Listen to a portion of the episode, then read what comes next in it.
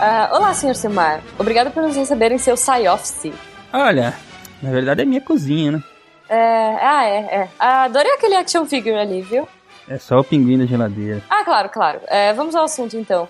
Estou aqui representando a f... do Brasil e gostaríamos de fechar dois contratos com vocês. Um para cada filme que vamos estrear no ano que vem. Oh, isso é ótimo. O SciCast está realmente precisando de patrocínio. Maravilha! Nossa equipe é muito fã do trabalho de vocês, viu? Quando pensamos em divulgação online, vocês foram nossa opção lógica. Pega aqui os contratos e vamos falar primeiro desse azul. Mas tá escrito verde aqui. Ah, droga. É, isso é erro de digitação. Risca e põe SciCast. Nas outras páginas tá tudo ok? Sim, em todas as páginas está SciCast. Ah, esses autos... A caneta. Ah, esses autocorretores são um problema, né? Corretor, né? Tô sabendo. É... Bom, vamos lá. O primeiro filme é uma continuação. Não sei se já falaram dele alguma vez, mas eu acredito que sim, já que é um bastião da ficção científica. Prometheus 2.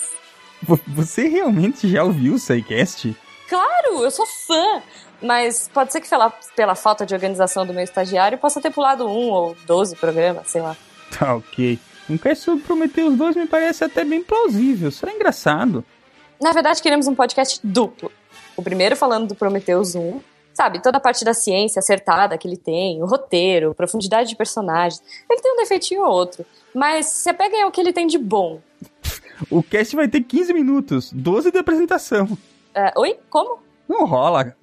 Eu nunca vou fazer um cast para falar bem de Prometheus. Isso foi contra a minha índole. Ah, é uma pena. Bom, vai riscando as folhas aí, escreve pra mim. Lá também é um podcast de Game of Thrones, né? É ciência. Isso, isso, foi o que eu disse. Tá. Vamos lá, me dá esse contrato rosa aí. A gente precisa de grana, então por eliminação vai ter que ser esse mesmo, né? Ah, e o próximo é espetacular. Trata-se de uma continuação de uma série clássica, uma mega homenagem, com uma pegada de ficção científica, tipo Guardiões da Galáxia, Marte Ataca, Jurassic Park e Magnolia, saca? Não. Qual o plot? Bom, imagina que os dinossauros notaram que o meteoro estava vindo para trazer extinção, e eles se lançaram ao espaço para se salvar com um sistema especial tecnológico capaz de reduzir seu envelhecimento. E agora, em 2016, eles estão voltando para retomar o planeta. Caramba, de onde que saiu isso? Ah, então, vários elementos foram mudados, mas é por uma boa causa. O filme tem um título provisório de A Volta da Família Dinossauro. Ah, tá. Será infantil, então? Bom, mais ou menos. As crianças cresceram, né? São adultos hoje. Eles querem ver sangue. Vai ser um filme mais visceral. Imagina um dinossauro gigante, rosa, destruindo prédios e gritando: Dá mamãe, dá mamãe! Genial, né? Tá. Devolve o contrato azul. Vamos falar desse Prometheus aí.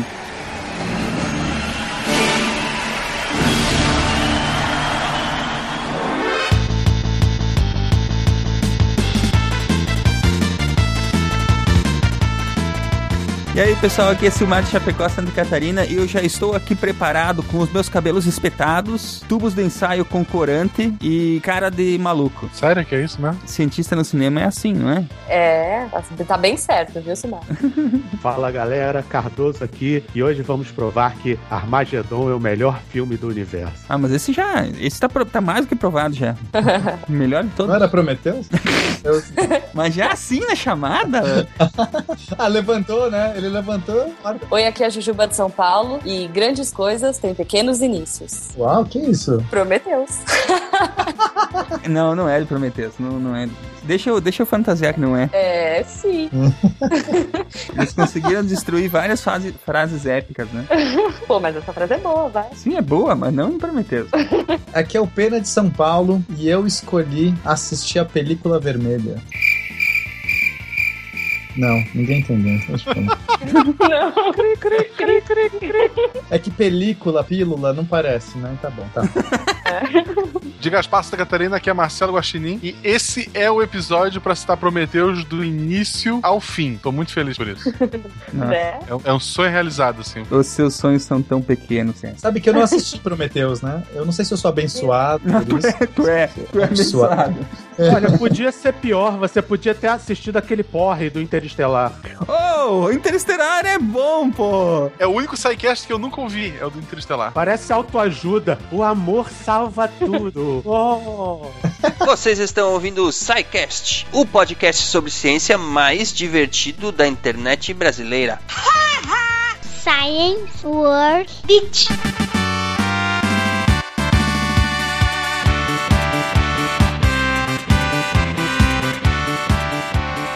Sejam bem-vindos à sessão de recadinhos do SciCast, um oferecimento da Seagate, criando espaço para a experiência humana. Eu sou o Silmar. E eu sou a Jujuba. Boa noite, Jujuba. Boa noite. Ou bom dia, né? Se o ouvinte estiver ouvindo de manhã, tarde, assim. Não sei. não sei. Ou boa tarde, é. Boa madrugada.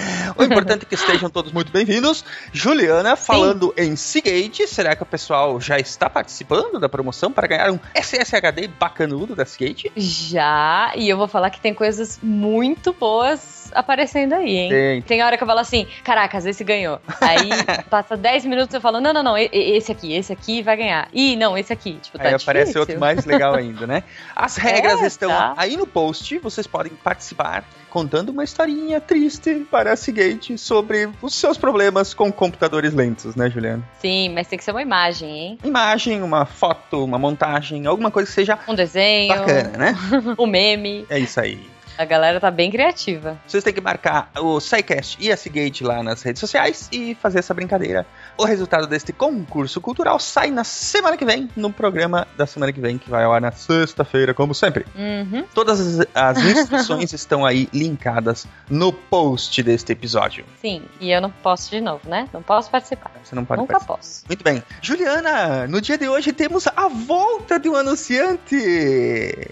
Sim, porque eu acho, eu, e eu acho que faz todo sentido, faz né? Todo sentido. A gente já tem um HD. Aham. Uhum. Agora, pô, computador, Sim, né? Sim, e, e quem voltou para anunciar com o SciCast neste dia, nesta data especial, é a Razer Informática, que não se chama mais Razer Informática, que se chama agora é. Razer Computadores. Sim, que mudou o domínio também. É, inclusive a Razer é parceira comercial da Seagate, né? Utilizam uhum. os, o hardware da Seagate Sim. na composição dos seus computadores. Todo mundo Isso é muito tranquilo. legal porque a Razer, ela está repaginada, ela se refez completamente para essa versão nova em que ela está se é. apresentando ao público. A Razer Computadores, que vocês acessam lá, é razercomputadores.com.br é uma loja uhum. completamente nova, né? É tão legal ver os, as empresas assim novas crescendo, né? E, e, e aprendendo com o mercado. Né? Eles estão voltando a anunciar que o SciCast quer dizer que alguma coisa, né? Provavelmente Pô, alguma certeza, coisa né? funciona nesses anúncios que o pessoal faz no SciCast, as empresas. Mas eu tava falando, né? A Razer, essa empresa gaúcha, né? De computadores, tem loja física, mas ela está agora de roupa nova, com um site completamente reformulado para vender os seus uhum. equipamentos é, na internet, né? Então, Sim. eles continuam com a missão deles de fornecer equipamentos sob medida para qualquer necessidade, né?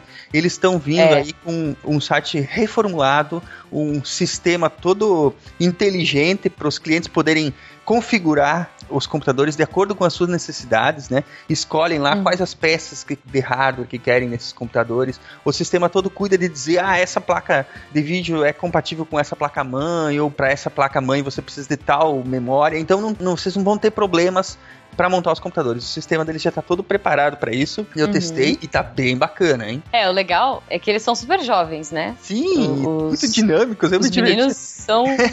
Não, é muito bom. E eles são jovens e sabem como é difícil a gente ter um computador de qualidade, enfim por um preço justo, né? Então, sabendo da dificuldade que eles tiveram, eles oferecem hoje esse serviço e entregam no Brasil todo. Sim, eu me divirto demais falando com o Gregory lá. E eles só uhum. usam um equipamento de primeira, isso é muito bacana, tá? E eles, eles estão trazendo nesse momento para o site novo deles quatro linhas de computadores super bacanas. Eles estão trabalhando uhum. com a linha Business Elite, que é computador para business, para empresas, né? Para as necessidades do dia a dia. É, afinal, você não vai colocar uma estação PC Gamer para o funcionário fazer computador.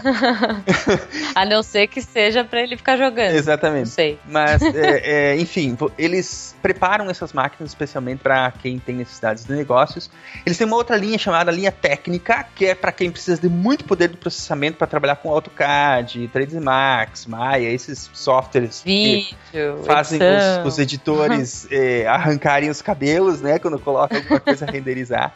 Eles trabalham com processadores Xeon, com, com CPUs e GPUs poderosas para garantir que o trabalho vai sair bacana e vai sair em tempo hábil, né? Vocês não vão ficar lá é, tomando mil cafés antes que o negócio renderize. Uhum, é. Sim. Outra linha é a PC Gamer Advantage. Olha, tipo Avengers, quase um tipo Avengers. Avengers, só que é Advantage.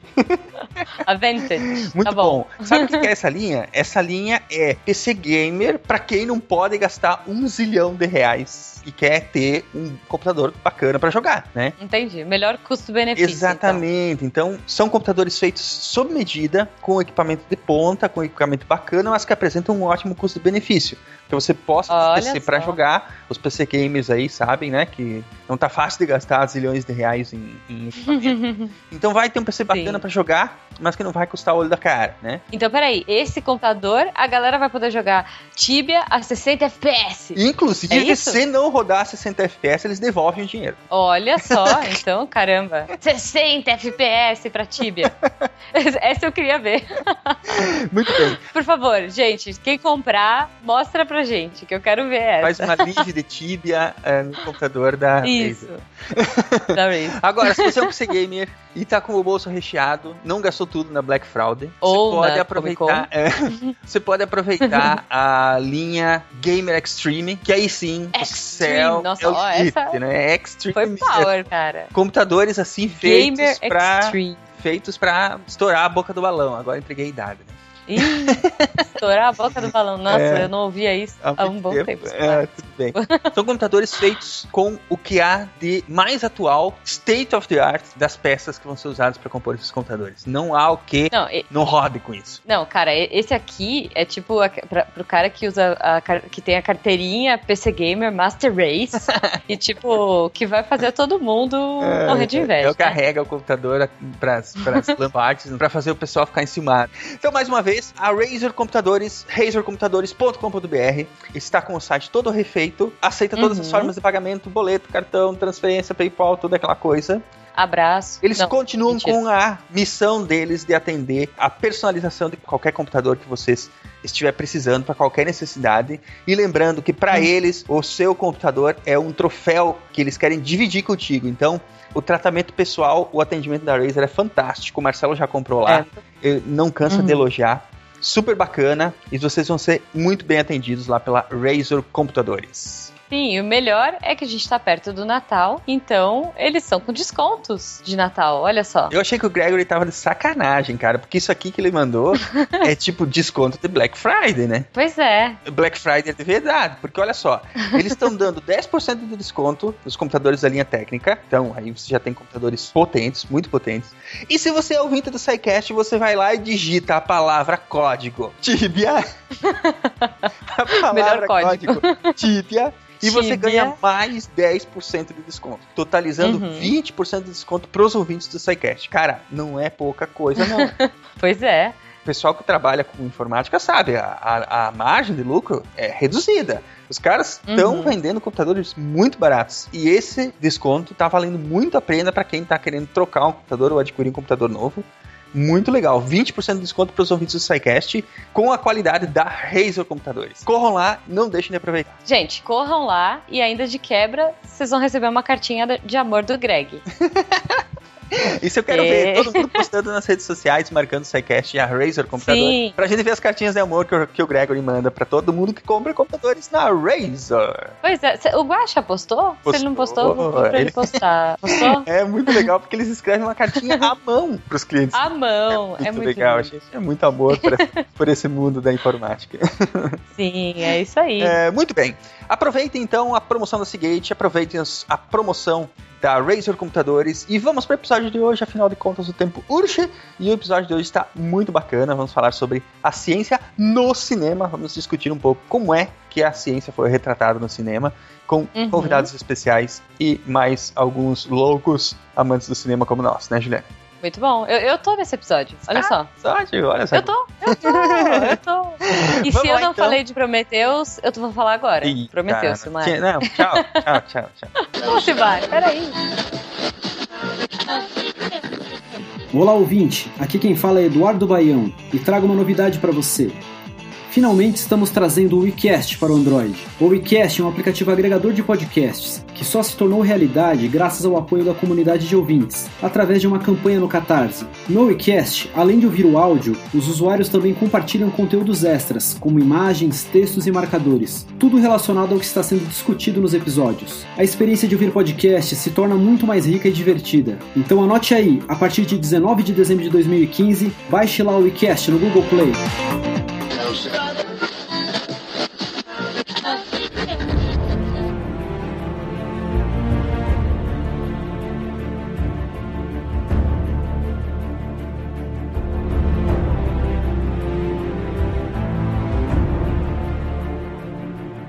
Tem, afinal de contas, como conseguir equilíbrio entre diversão e veracidade científica no cinema? Tem como conseguir equilíbrio ou não sim, tem como conseguir? Sim, sim. A, a, balança sempre vai pender para um dos lados. Não, você consegue fazer os dois de uma maneira primorosa, assim, um, um melhorando o outro, entendeu? Eu acho. Por exemplo, Interestelar. Vamos citar Interestelar.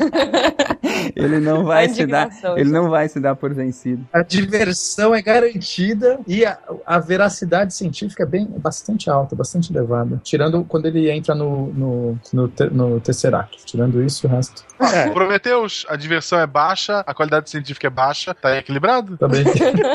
Pô, é, às vezes a veracidade tem que ser assassinada pela diversão. Tipo, Sempre. ia ser um pouco chato, sei lá, um Star Wars sem som, né? Oh, por exemplo, é, Gravidade. Acho que Gravidade é um filme que a veracidade científica é bem alta, né? Mais ou menos. Qual parte? Aquela que tá tudo no mesmo eixo, na mesma, na mesma altura?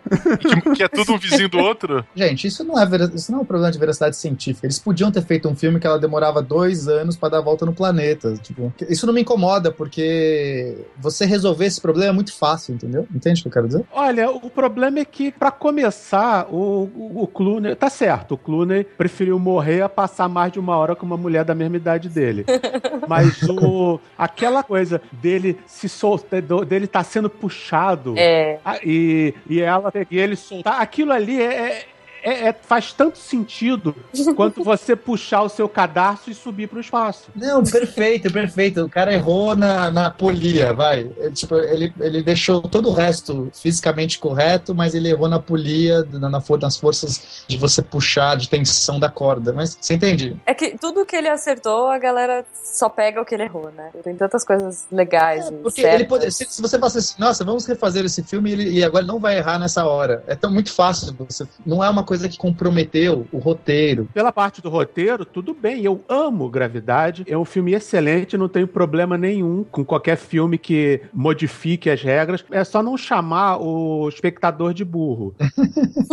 Se você trabalha dentro do universo com as regras definidas, beleza, é igual Harry Potter. Como funciona a magia? Não tenho a menor ideia, não me interessa. Como funciona a força? Não quero saber e enfia os midi-chlorians onde o Alderan não brilha.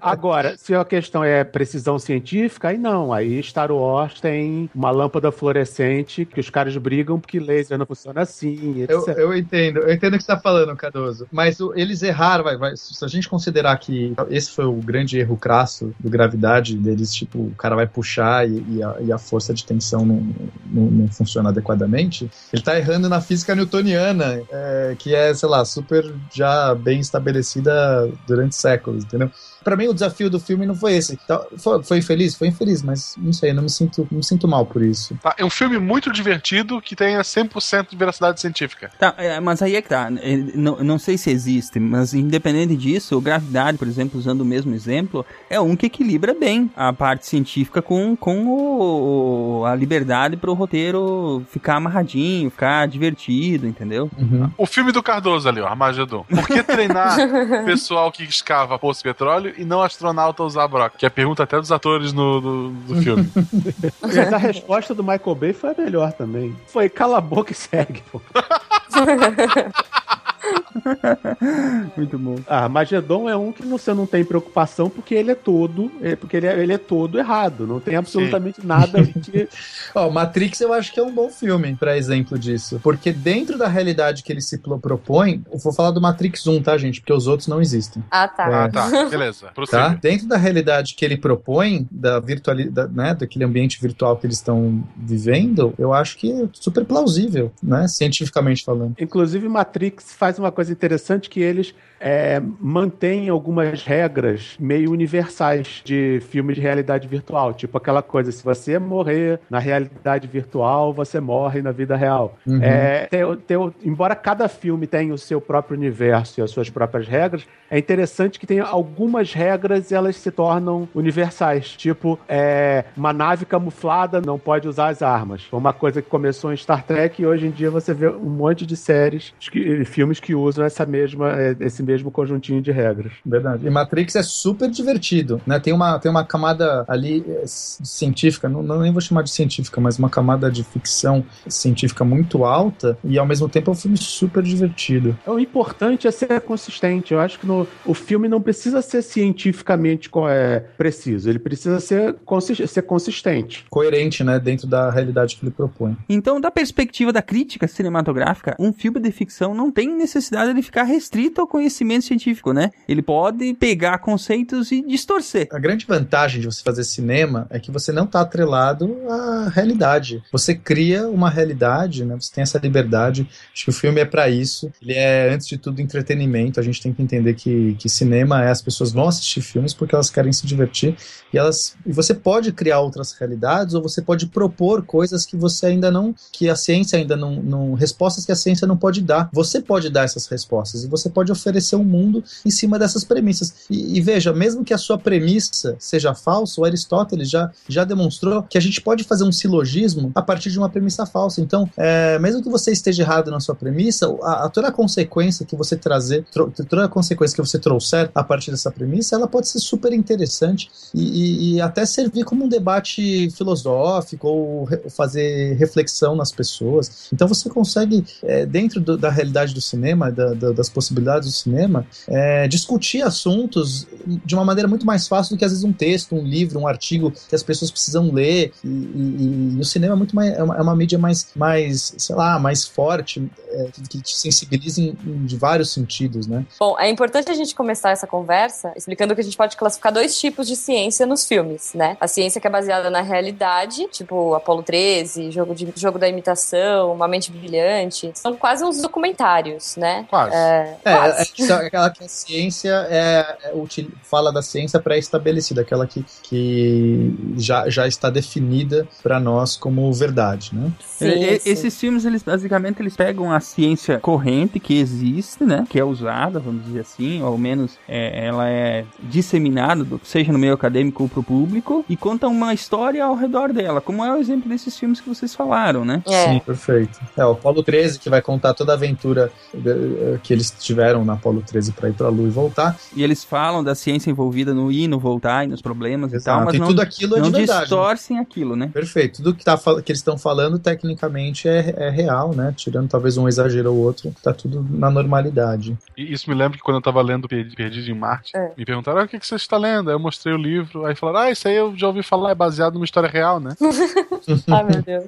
E, e, tem, e tem um outro, um outro tipo de, de filme onde a ciência ela é, ela é totalmente extrapolada, ela não precisa ser justificada, onde vale praticamente qualquer coisa e, e você só precisa, sei lá, dar um mínimo de justificativa científica, assim tanto. É, na, na verdade, as justificativas elas podem ser pseudocientíficas também, né? Então é muito, é muito ciência misturada com pseudociência misturada com fantasia, né? É, é só tem o flavor, né, por trás ali de ciência. É, Se você pegar é. como Star Wars, onde você tem a força, você tem o sabre de luz e, e sei lá, um monte de naves que não, não explica como elas voam ou como que elas fazem para, enfim, fazer tudo aquilo. É, é, você tá, você tá num filme de ficção científica, mas ninguém se, se, ninguém perde tempo explicando como as coisas funcionam. Você assume que aquilo é verdade, pronto. Ou ele pode até explicar, mas é uma lógica que fa... é uma lógica interna do filme, né? Ela não, ela é. pode não, não fazer sentido no mundo real. Qualquer filme de super-herói, eu acho hum. que se enquadra meio que nisso, porque como é que você vai explicar os poderes do super-herói? super-heróis. Não tem como, né? Magia, tecnologias, raio gama. É. é.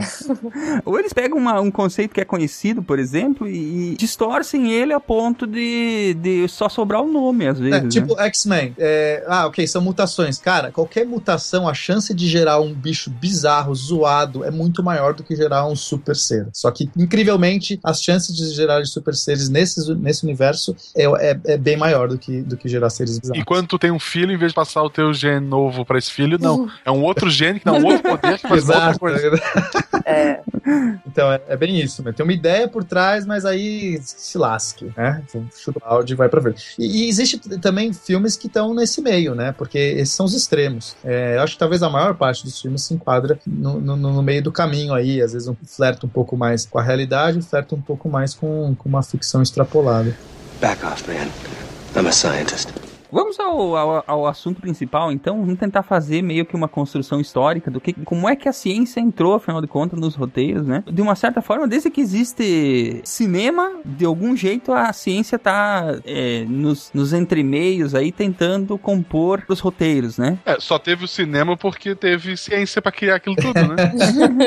e aí, é um dos primeiros filmes, filmes de verdade foi ficção científica, que foi o da Terra-Lua, do, do Méliès. Sim, o, o, o Méliès foi um grande mestre do cinema, né? Porque o cinema estava engatinhando ainda, estava nos seus primórdios, e o Méliès já fazia coisas incríveis. Assim, sério, eu, se você olhar hoje um filme do Méliès, claro que você, né, você vai saber que é uma coisa muito precária, mas tenta se transportar para aquela época. Ele está fazendo efeitos melhores às vezes do que Chaves, sabe? de, de, eh, sei lá, coisas, explosões acontecem ali, ele tem coisas que somem no meio da tela. Era um cara muito criativo criativa com recurso zero. Sim. É, é. Eu fico chocado, sério, toda vez que eu vejo alguma coisa do Méliès, sempre fico chocado. E, e esse filme especial, Le Voyage dans la Lune, que é a, a, viagem à Lua, é um grande exemplo de, de, de, dessa maestria dele. O cara consegue fazer todo uma, um aparato ali um canhão, né? Basicamente, o que, é o, que, é o filme? É, os, astrônomos, os astrônomos fazem uma reunião, não sei o quê, daí eles. Ah, um deles, o chefe dos astrônomos, olha, dá para ir à Lua. Como é que a gente vai, vai pra Lua? A gente vai usar um canhão gigante, colocar vocês num projétil, numa bala e lançar vocês na Lua. E tudo isso. Dá, é, bem, bem pica-pau. E dá pra ver isso no filme, assim, de uma maneira muito lúdica, muito legal. Não, é demais. E aí eles chegam lá, né? Voam naquele, nessa bala bizarra, pousam na Lua. E tem, tem acho que uma das cenas mais antológicas do, do cinema, que é quando eles acertam o olho da Lua. Né? Então Sim. as pessoas que ela mexe a boca. Que é. ela mexe a boca, dá, é, dá uma choradinha, assim. É, é, é antológica essa cena. Isso rendeu uma referência ótima em Futurama, aliás. Exato. e aí os, os, esses astrônomos que foram para lá, eles é, acabam, eles exploram ali a região tem um monte de, de cratera, só que. Bom, vai, vou resumir, não vou contar o filme inteiro. Uhum. Uh, o que importa é que eles encontram seres bizarros na Lua, os, os, os, habitantes da Lua, que capturam eles, aí eles conseguem escapar. E o que eu acho mais, mais legal é como eles fogem da Lua. Eles escapam, saem correndo pra cápsula de novo e, e deixa ela cair da beirinha da Lua. Como se, sei lá, cair dali e volta pra Terra, né? E no caso aí, eles, eles pegaram alguns conceitos do que se conhecia na época a Lua, ou que se imaginava que se sabia da Lua, né? E, e, ele fez um roteiro fantasioso em cima disso, né? Não, não, peraí. Já se conhecia muito bem a astronomia nessa época. Uhum. Não, era, é. não era uma coisa tão. Eles sabiam que, né? Sei lá, os cientistas pelo menos sabiam que não. não... Que ela não era feita de queijo, por exemplo. Apesar do que o Google mostra. não sei se vocês já viram o Google Moon, que é, que é uma versão do Google Earth, só que é, é ao invés de ser o, o mapas da Terra, é da Lua. E se você der zoom até o último nível, aí mostra queijo. ah. ah, é verdade, é muito demais, bom. eu não vi isso ainda. Muito bom. Mas é interessante notar que no século XIX, né, tinha aquele, aquele grande avanço que aconteceu da ciência, né? A invenção de muitas coisas, o descobrimento de, algumas, de muitas coisas, como a força do, do motor a vapor, né? Da eletricidade e as consequências. Uma época muito mecanicista. Exatamente. E tava começando a aparecer isso no dia a dia das pessoas, né? Tava começando a aparecer isso. E os filmes passaram a, a começar a retratar essas coisas, né? É, é e, e, era, e, era, uma evolução muito rápida, né? Não é como hoje, sei lá, um celular novo, a gente já conhecia o celular antigo. Era, sabe, de repente tem o vapor, tem a eletricidade, a quantidade de possibilidades que podia fazer com aquilo é, é gigantesca. Então as pessoas, meu Deus, até onde a gente pode chegar com isso, né? Depois a gente vai ver até é, lá no Frankenstein que usar eletricidade para ressuscitar uma pessoa. Uhum. É, eles começam a extrapolar o que aquela ciência, aquela tecnologia que eles tinham, até onde eles podiam levar o ser humano. Sim. Apesar que a escolha de ir à Lua é o quê? Um, um tiro de canhão. Né? é uma coisa mais antiga. Eles poderiam Sim. ter pensado numa máquina a vapor, alguma coisa assim. Mas eu acho super criativa essa ideia de tirar. Um foguete steampunk. É, né? Eles não sabiam que era um foguete ainda. Mas como chega a Lua? Dá um tiro Sim. canhão, você chega. Acho demais. Uma hora isso. chega. É, nós temos aí todo, todo o. É, é, esse cenário ele vai indo, acho, até os anos 50, porque é, a gente vai ver vários filmes aqui que, que retratam coisas que, se, que, que a ciência era muito, vamos dizer assim, centralizada em, em matérias como física e química, né? Oh, mas tem, tem um marco aí que eu, que eu queria falar, Sim. que é o filme Metrópolis, de 1927. Esse filme realmente foi um grande marco na ficção científica, que foi, primeiro que foi, acho que o maior orçamento gasto, eles gastaram lá 5 milhões de, da moeda alemã, nem sei qual que é a moeda alemã, Marco, né? Acho que era Marco. Na, é. na época devia ser Marco. Foi um filme que, que realmente é, surpreendeu as pessoas. Ele tinha uma. Vai, os efeitos para a época eram muito bons, mas ele criou toda uma, uma sociedade movida às máquinas, então tem essa, toda essa parte da, da do século XIX que ele recupera, desse, dessa motivação industrial. Então o ser humano é subjugado às máquinas e você tem um grande imperador, um grande líder que comanda essas máquinas, esse mundo, e, e a classe operária subjugada. E aí dali vai, enfim, vai, vai ter uma coisa meio Romeu e Julieta, porque o filho do cara se apaixona por uma moça e eles vão tentar libertar os seres humanos da máquina. Mas eu acho muito legal a dialética que ele propõe nessa época de, de, de mostrar como o ser humano está subjugado, né? Já, já mostrar essa realidade. Então foi um, foi um filme que sofreu muita crítica e tal, mas é, hoje em dia é, é, considerado aí, sei lá, um dos, dos grandes pilares da, da, ficção científica. E foi o filme que inspirou, tinha uma, tinha uma, uma robô. Olha que interessante, nessa época eles retratarem não um android, né, mas uma, uma gino, é ginoide que fala? Não sei se é ginoide. O feminino de android. É android também. Nossa, é, eu achei que fosse android. Não, porque andro é homem, acho que é ginoide. Bom, tanto faz. Nem no Tumblr se, se faz essa diferenciação. Bom, tudo, tudo bem. É, depois, se algum ouvinte aí souber, fala pra gente. Mas que, que, o que importa é que, eu, de verdade, é colocar o sexo feminino ali, né? Então, de, os robôs, tantas vezes, é sempre retratado mais na forma masculina, e, e, e, aí tem essa, essa, essa robô. E esse filme inspirou o C3PO, né? O George Lucas se inspirou muito no, né, nos formatos. Se você olhar como que é o robô do, do, do Metrópolis, ele é, é muito parecido com o C3PO. Ele foi, é uma referência direta aí do George Lucas. Bosta, era isso que eu ia falar. ah, foi mal.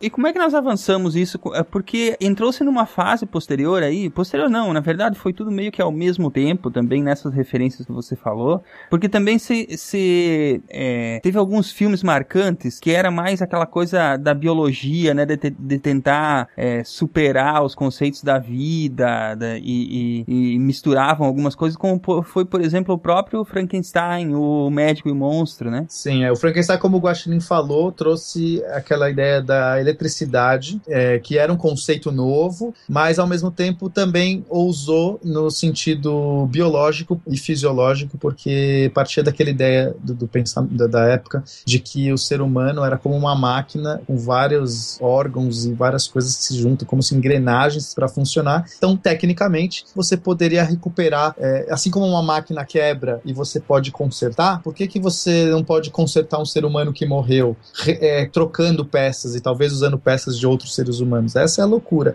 E fazendo isso uso, através do quê? Da eletricidade, que é uma coisa aí mágica, que tem né, muitas possibilidades, ninguém tem direito. É um prato cheio. Não, e fora que eles viam que se tu desse um choque num sapo morto, ele mexia as patinhas. Então, assim, porra, se ele tá mexendo aqui, então a gente deve estar tá ressuscitando ele por um milésimo de segundo. A eletricidade era a grande novidade na época, quando a Mary Shelley escreveu, escreveu o livro eu, na verdade, falam lá que foi uma aposta, tudo que fizeram pra, num, com um grupo lá de desocupados durante uma nevasca, mas na verdade ela se inspirou numa, nos experimentos de um, de um fisiologista italiano, que não era o Galvani, era outro, e o cara fazia demonstrações com cadáveres frescos e ele aplicava cargas elétricas e aí os cadáveres abriam os olhos, dançavam, entravam em convulsão. Aí tinha todo esse, é, toda essa ideia do, do mundo elétrico e que com a, com a dose certa de, de, de, eletricidade, você poderia salvar salvar uma pessoa morta, mil,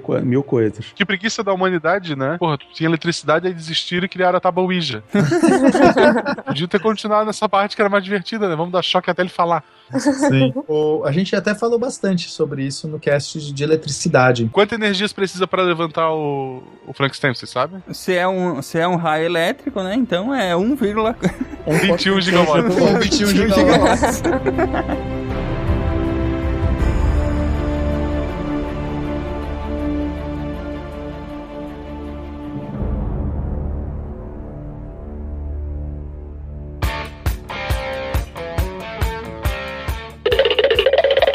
Você sabia que, em 1902, após comprar seu cinematógrafo, o mágico Georges Méliès juntou um punhado de truques e fez o primeiro sci-fi do cinema. O filme A Viagem à Lua tem 3 minutos de duração e é baseado na obra de Júlio Verne. Eu sou a Maria e esse é o maravilhoso mundo em que você vive.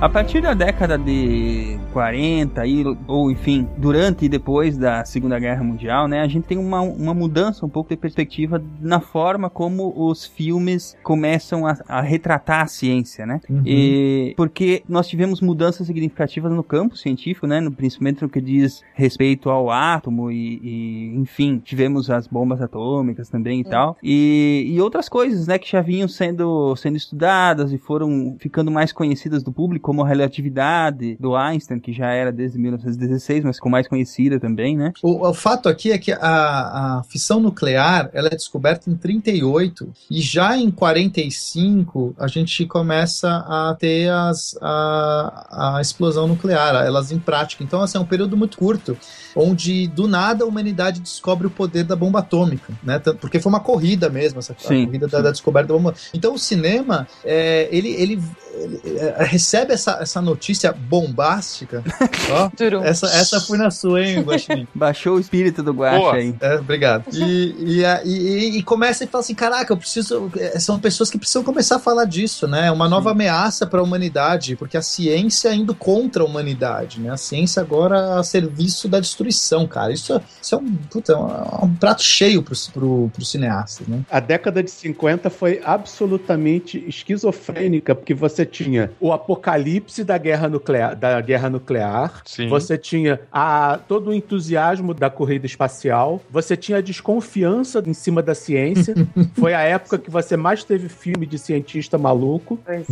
E era a época da Guerra Fria. Então você Sim. tinha um monte de filme com metáfora de Guerra Fria, de invasão alienígena, de alienígena Exato. disfarçado. O dia em que a Terra, a terra parou, um exemplo desse tipo de filme que é, tem uma visão libero-pacifista, assim, em crítica à Guerra Fria que se iniciava. É, a, então. a, realmente a, a, Guerra Fria teve 25 anos, né, para o cinema assimilar e contar todas essas histórias, todas as perspectivas que estavam sendo vividas e, e, tentando se retratar ali, né. Eu acho que um dos primeiros filmes e um talvez um dos mais marcantes foi exatamente o Doutor No de 62 com o 007, né, que era exatamente aquele cientista maluco que era tipo especialista em física nuclear e chefiava uma organização, uma organização criminosa criminosa para tentar fazer as malandragens, as loucuras lá, né? Não, é, é, é legal esse filme primeiro que é, é o 007. O único que conta para mim, né? Que é o Sean Connery.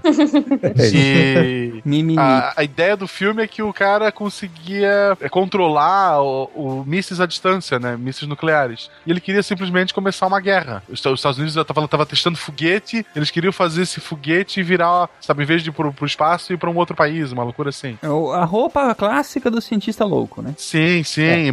A base com aquário de tubarões, é, cheio, cheio de, de, de, loucura, assim. Ah, só queria lembrar que na, na década de 50, nós tivemos, foi criado o personagem máximo que representa toda essa coisa da energia nuclear, da ciência descontrolada, da vingança da, natu da, da natureza, que foi Gojira. Gojira. oh.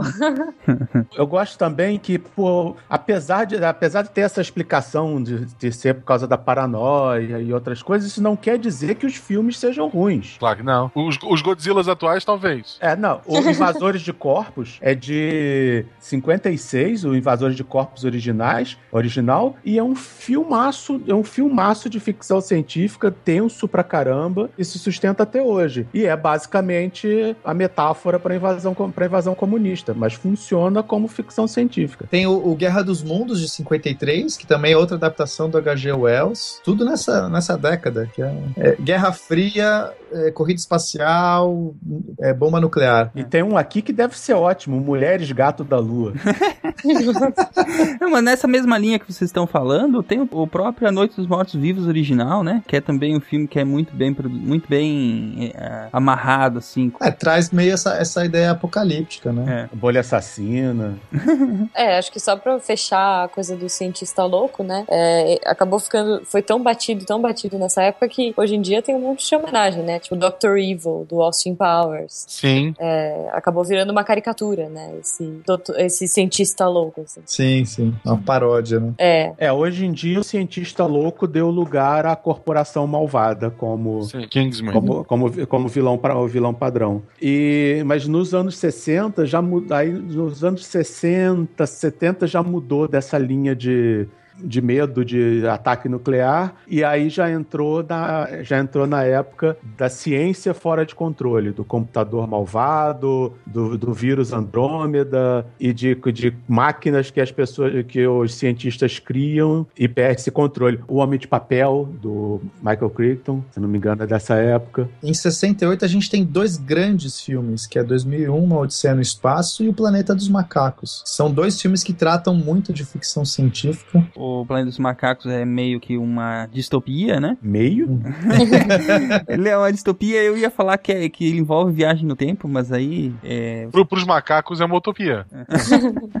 pros é, macacos. Não, envolve viagem no tempo, envolve é, é uma sociedade que tá num futuro distante, que foi corrompida, que foi transformada, que é a sociedade dos macacos, enfim, que. E aí no final do filme a gente descobre que era a própria Terra, não era um outro planeta. Eu posso falar isso? Posso, né? Isso, spoiler. Seus maníacos, vocês conseguiram. Foi uma grande crítica a, a esse, esse, espírito bélico da humanidade no momento que, que ele diz assim: olha, houve um grande, uma grande guerra, um grande, sei lá, é, também novamente retomando essa ideia das bombas atômicas, né? Dá a entender que, que por conta das bombas atômicas e a humanidade se acabou, sobraram os animais, os macacos que deram continuidade e foram escravizar os seres humanos, enfim, que sobraram. Eu acho que cada, de cada três filmes de ficção na época, dois eram distopia por causa de guerra nuclear. Logan's Run também era assim.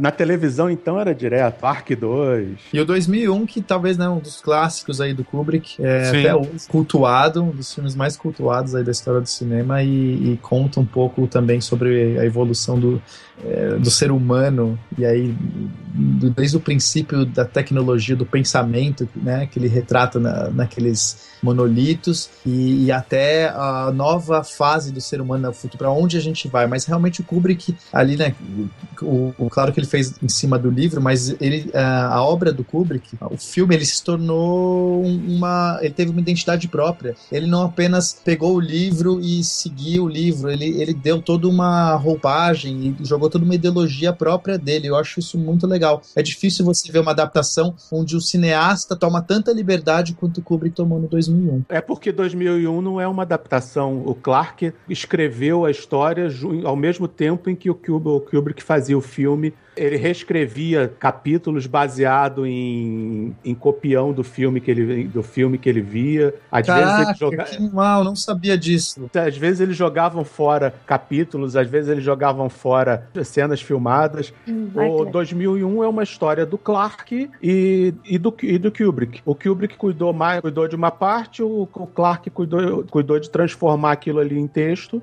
mas a MGM na época ficou desesperada, porque eles eles deram deram um cheque em branco pro Kubrick Sim. e eles não tinham nada, eles não tinham não, não tinham uma linha de roteiro. Eles nem sabiam o que eles iam, o que eles iam fazer. Eles tinham uma ideia, uma ideia básica. Em alguns momentos o Hall seria, ser, seria um computador chamado Atena, depois ele, ele seria um robô. Aí depois no meio eles tiveram a ideia de botar só aquela, só aquela lente mudaram o, o planeta de destino, que era para ser Saturno, mas o Douglas Trumbull não disse que não ia ficar muito bom, então eles mudaram mudaram para Júpiter, que Júpiter ele conseguia fazer nos efeitos, visuais, nos efeitos visuais. O Clark falou que foi uma forma muito divertida, mas muito cara de fazer um filme. Deve ser. Inclusive, o, o, um, dos, um dos debates é, que o pessoal que gosta muito de cinema é, costuma propor é exatamente tentar separar o que, que é Kubrick e o que, que é Clark no, no filme, né? Ó, já, fa falando em específico do, do, Hall, que é o computador, que é a inteligência artificial que comanda a, a nave, é, ele, ele trouxe essa discussão discussão que, que é uma discussão que a gente vive muito no, no, nos filmes de hoje, né? No, no, período de hoje a gente está falando sobre inteligência artificial, sobre essa questão dos, dos robôs tendo consciência e, e, cara, em 68 esses caras estavam falando sobre isso, né? Então isso para mim é demais e, e, e, é uma das cenas também mais uh, antológicas do, do, do, história, da história do cinema, essa, esse diálogo que o capitão da nave, que eu não lembro o nome, tem com, com o Hall e, e essa disputa disputa que os dois têm. Sorry, Dave. Dave, exato. é, é, engraçado que tudo isso começou só com um teste para fazer depois o pouso na Lua, né? Eles conseguiram extrapolar um filme em cima disso. Back off, man.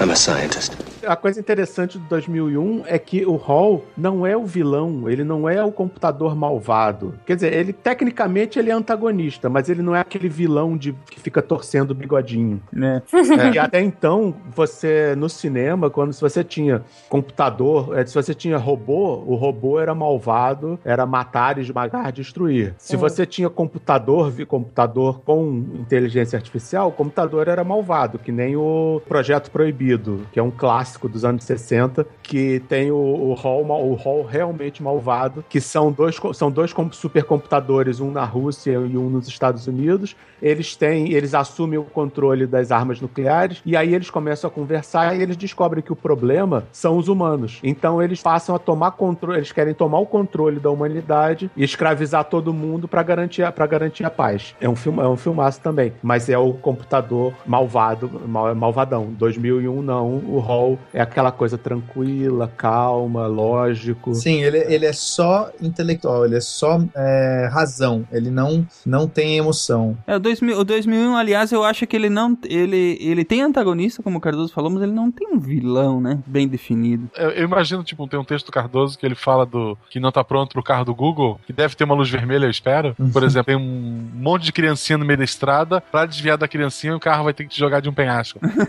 tipo, o computador não é malvado ele só vai salvar as criancinhas. E eu também não tô pronto para isso. Uhum. Exatamente, porque são, a gente, a gente vai, vai exigir das nossas máquinas inteligentes considerações morais que nós mesmos não somos capazes. Claro Exato. que não. O, essa discussão tá muito nos livros do Asimov, que ele trata esses, os robôs, né, que eles acabam tendo leis da robótica para que uhum. não possam, enfim, fazer mal ao ser humano e tudo mais. E, e esses robôs, é muito legal como a gente vê como eles pensam, porque eles têm uma, uma inteligência artificial desenvolvida e, e dessa maneira fria, dessa maneira absolutamente é, neutra em relação à, à moralidade ou às nossas nossas vontades, as emoções. É muito bom. Eu só queria saber quem foi que fez o final do 2001, se foi o, o Kubrick.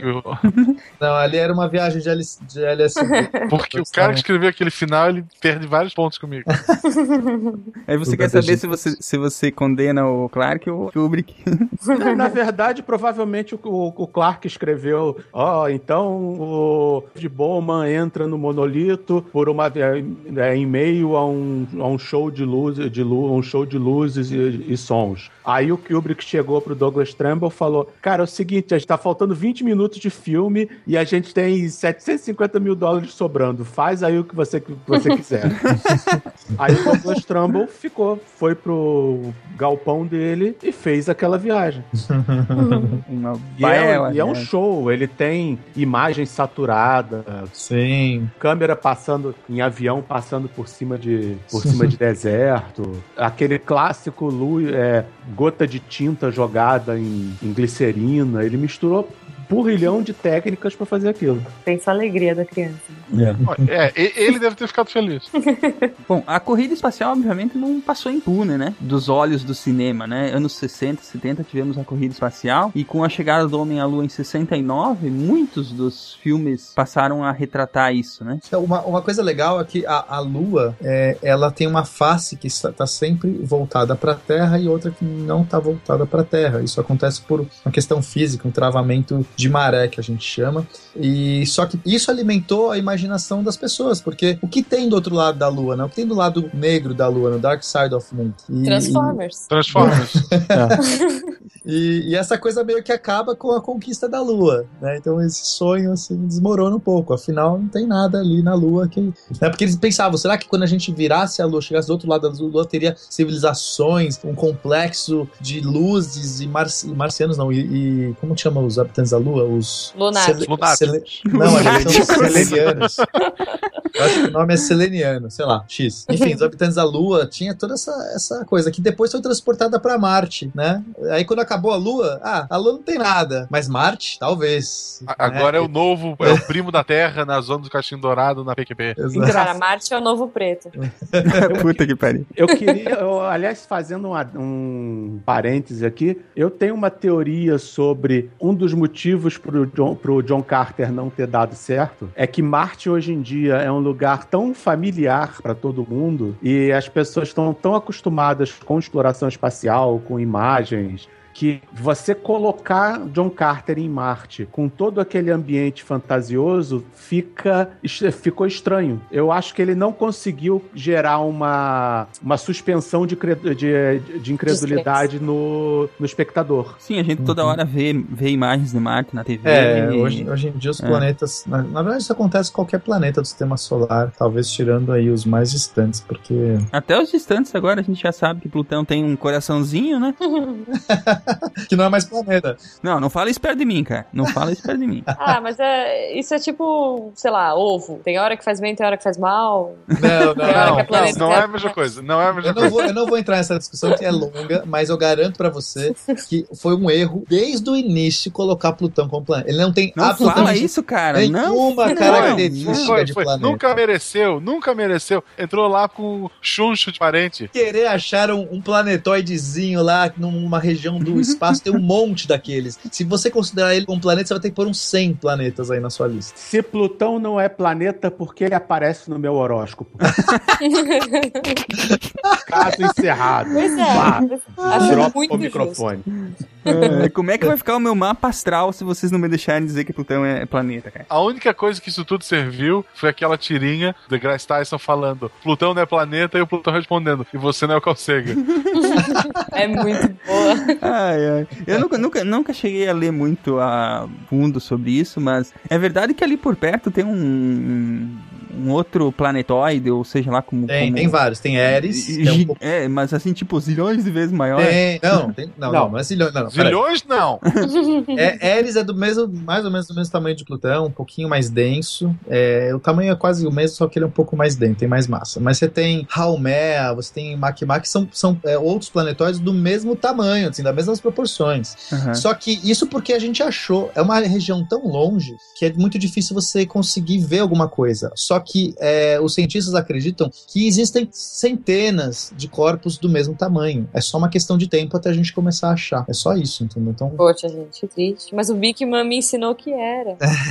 gente, Plutão é metade do tamanho da Lua. Vocês querem considerar isso um planeta? Onde vocês estão falando? Mas ele gente? é tão bonitinho, cara. Metade da Lua. Põe Lua como planeta, então. Silmar, ele vai ser nos nossos corações. Sempre, para sempre será nos nossos corações.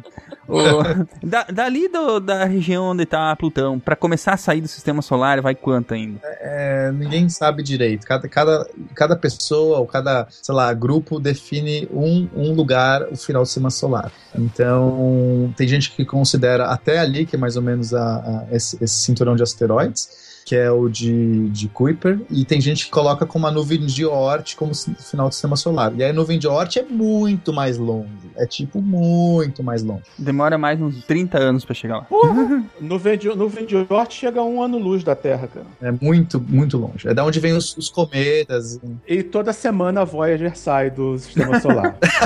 não, agora, agora eu acho que ela saiu mesmo, não? Não. Não? não.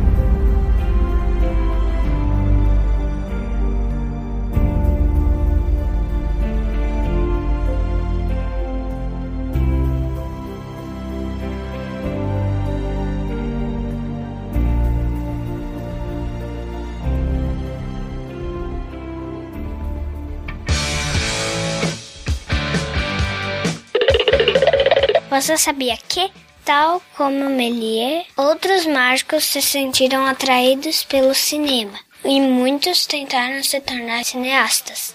Assim, o uso de truques de mágica nos filmes deu origem aos efeitos especiais. Eu sou a Maria e esse é o maravilhoso mundo em que você vive.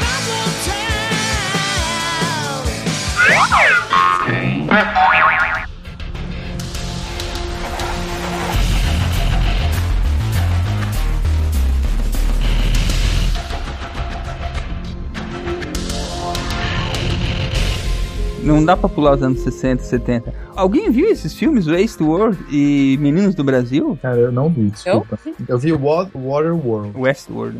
É esse? Westworld é um clássico. É um clássico, tá sendo re, refeito agora, estão fazendo um remake. É mais um do, do Michael Crichton, que é um dos grandes, um dos grandes escritores de ficção científica com boas relações no cinema, que normalmente, normalmente não acontece, normal, Normalmente o cara é um excelente escritor de ficção, mas o material dele não funciona no cinema.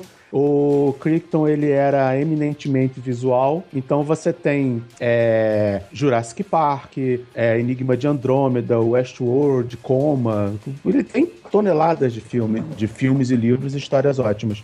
O Westworld ele é uma, ele é uma clássica revolta dos robôs em um parque de diversões para adultos. É tipo um Jurassic Park de robôs. É. é não, é tipo uma ilha da fantasia de robôs, onde você tem o mundo, você tem o mundo romano, onde você passa o dia inteiro em orgias e banquetes com robôs. Você tinha o um mundo de faro, um mundo de faroeste que você brincava de, de, de cowboy, fazia duelos e tudo. E os robôs tinham um monte de medidas de segurança para não atingir os, os humanos. Uhum. Só que aí o robô, que é o Will Brenner, dá defeito e aí ele começa a matar todo mundo. Uhum. É bem, é muito legal o filme. Funciona, ele se sustenta até hoje. Se bem que Zardoz também se sustenta, né?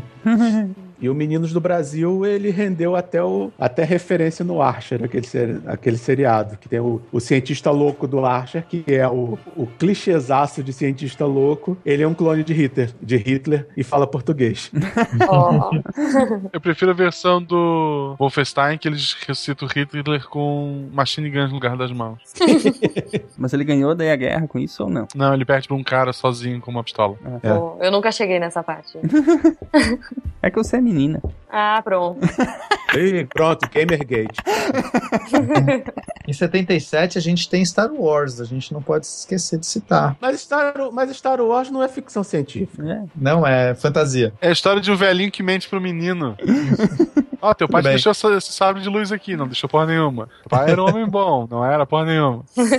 não, depende. É, mas no, o... Nos filmes novos a gente descobre que ele era uma boa pessoa. É, nada.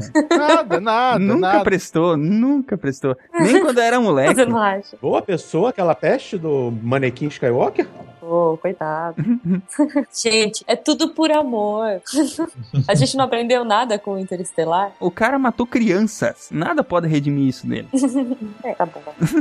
Mas de qualquer forma, o, o, Pena tem razão, né? Porque, querendo ou não, Star Wars também iniciou uma geração toda aí em, em, na ficção científica, seja ela hard ou soft. É, é uma mistura de fantasia com ficção científica, é. muito mais para fantasia. Mas eu acho que não só por isso. É, o Jorge Lucas ele conseguiu retratar um mundo que dificilmente as pessoas conseguiriam ver no cinema ou esperar ver no cinema naquela época. E acho que esse é um marco importante. Talvez a tecnologia, a ciência para fazer o filme. É, isso que eu ia né? falar. Como ele conseguiu fazer. É, esse para mim foi realmente um marco. E, e o, o Jorge Lucas durante a trajetória dele, ele sempre alavancou a indústria do cinema. Ele é um cara visionário, foi ele que, que, que encomendou pra Sony a F900, que foi aquela câmera que ele fez o, o episódio, sei lá, 2, não sei. Ele foi o primeiro cara do, dos estúdios a filmar em digital. Então, assim, eu acho que é legal citar, porque essa ousadia do George Lucas de querer, desde aquela época, trazer um, um, um universo muito difícil de se retratar no, no, no, no cinema, dos efeitos especiais muito complicados, e ele realmente foi e fez acontecer. E depois todo o esforço dele em matar essa série, né? Não, o, o, o mais legal dos Guerra nas Estrelas é que ele é um mundo onde a ciência, a ciência faz parte do faz parte daquele mundo e não é deslumbrado, não é aquela coisa do filme de ficção científica em que veja, eu vou usar este interócito para se, para se para, para me comunicar com a estação espacial. Não tem isso. É natural, tem, né? É nada, é tudo natural e as coisas em Star Wars, elas são usadas, elas são elas, elas têm uma consistência real. As naves são sujas, as, as coisas são jogadas. As pessoas lidam com aquilo como se nascessem naquele universo, né? E não no nosso. E, é. e, o que eu acho que é o maior desafio, não desafio, desaforo que o Jorge Lucas joga é o começo. Numa, há muito tempo atrás, numa galáxia muito distante. E ele projetar isso no passado, né? Eu acho isso muito legal. Uhum. para ele desvincular qualquer necessidade de explicar ou de relacionar com a nossa ciência. Dane-se. Esses humanos são humanos que saíram da Terra em que ano, talvez? Não. não é. Provavelmente um deles cai aqui, cai dois, né? O Adão e a Eva, formam um mundo. ah. Exato, cara. Isso eu, eu, adoro, essa ousadia dele. É legal, assim, o pessoal falou muito quando teve aquele, o último filme do MIB, ah, porque o, o, o neuralizador lá, que tu tinha que ligar num cinto e carregar na bateria. Nos livros, que agora não são mais canônicos, os Jedi mais antigos, eles tinham que ligar o sabre de luz num cinto para carregar uma bateria naquele mesmo esquema. Ele tem uma ideia de, daquela evolução. É, era uma, uma tecnologia mais antiga que depois foi atualizada. O negócio que era aquela bateria infinita. Imagina quanto, uh, num celular, quanto aquilo ia render. Mas uma coisa que o George Lucas fez direito no, na segunda trilogia foi mostrar a tecnologia da, tri, da trilogia original como nova. Você tem o design das, na, das naves, dos, dos objetos, eles são uma versão uma versão mais antiga daquilo que vai que ia ser mostrado no 456. Ele é coerente no universo que ele criou, né? Sim, só a força não é coerente. Na verdade, eu nunca entendi a necessidade dele de ficar remasterizando as, os filmes originais, tudo bem. Ah, é, aquela loucura do, do Han, Han tira primeiro.